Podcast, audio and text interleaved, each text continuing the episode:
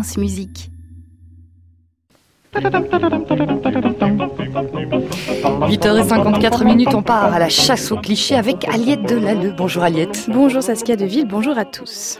Bah, ce matin, vous allez nous parler de l'art d'improviser. Et oui, car derrière l'improvisation, il y a une idée reçue comme quoi c'est un art euh, réservé à des styles musicaux comme le jazz.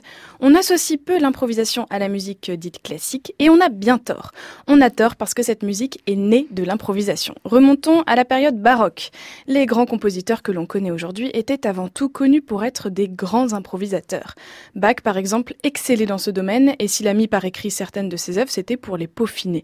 La plupart du temps, il se mettait à l'orgue et improviser des fugues, des fantaisies, des accompagnements. Après Bach, on peut encore citer euh, d'autres noms parmi les plus grands, Mozart, Beethoven, Liszt, Chopin. Tous ont été des improvisateurs hors pair qui se livraient même à des sortes de batailles d'improvisation devant public. Et ce même public participait en imposant aux musiciens d'improviser sur telle ou telle œuvre. Les concerts étaient imprévisibles, cela faisait entièrement partie de la vie, vie musicale de l'époque. Aujourd'hui, les concerts classiques laissent un peu moins de place à cette liberté musicale. Il faut aller vers des musiciens un peu moins exposés comme Francesco Tristano, Jean-François Zigel, Bruce Brubaker, Gabriela Montero ou Fazil C pour avoir l'opportunité d'entendre de la musique improvisée. Ou alors, il faut se diriger vers le monde de l'orgue dont on parle beaucoup ce matin, qui fait figure d'exception dans ce domaine.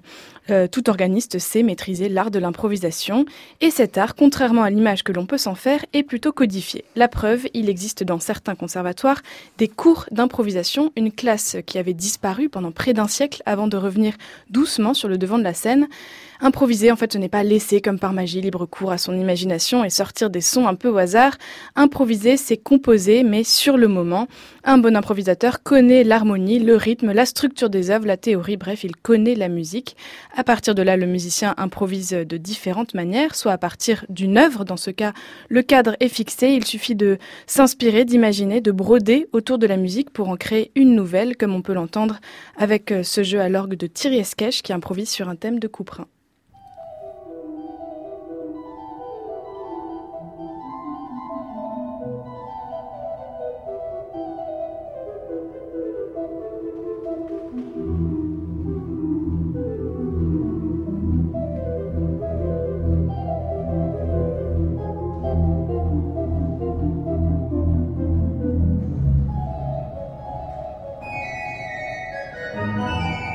Et puis sinon, le musicien crée de toutes pièces une œuvre comme s'il composait en direct, comme le fait souvent Francesco Tristano, entre deux morceaux en concert. On l'écoute tout de suite.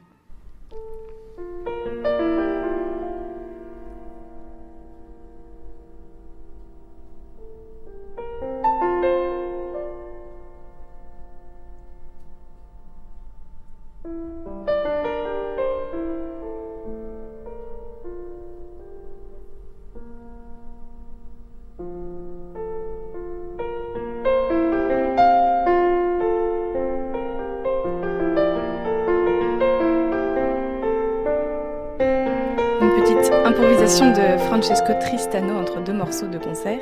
L'improvisation est un art que l'on devrait faire revenir en masse dans nos salles de concert, nos festivals, nos conservatoires et écoles de musique. C'est l'essence même de la musique. L'improvisation permet de proposer une nouvelle expérience aux spectateurs, aux musiciens et surtout de donner une image vivante et mouvante de la musique qu'on appelle classique. Merci Aliette Delalleux pour cette chronique non improvisée. Non improvisée, absolument. Sur francemusique.fr.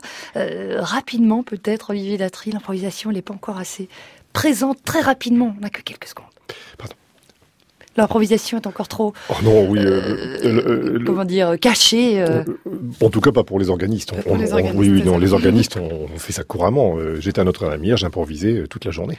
Et eh bien voilà, vous nous inviter à venir vous entendre à Notre-Dame. Merci à tous les deux et puis à la journée. Retrouvez toute l'actualité musicale sur francemusique.fr.